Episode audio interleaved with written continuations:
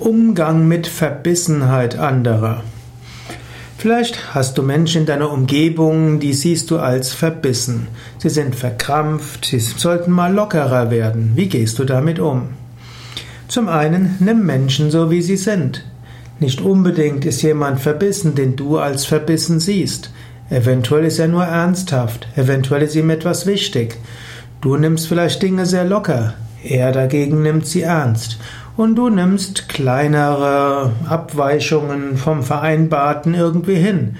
Er denkt, das ist nicht richtig.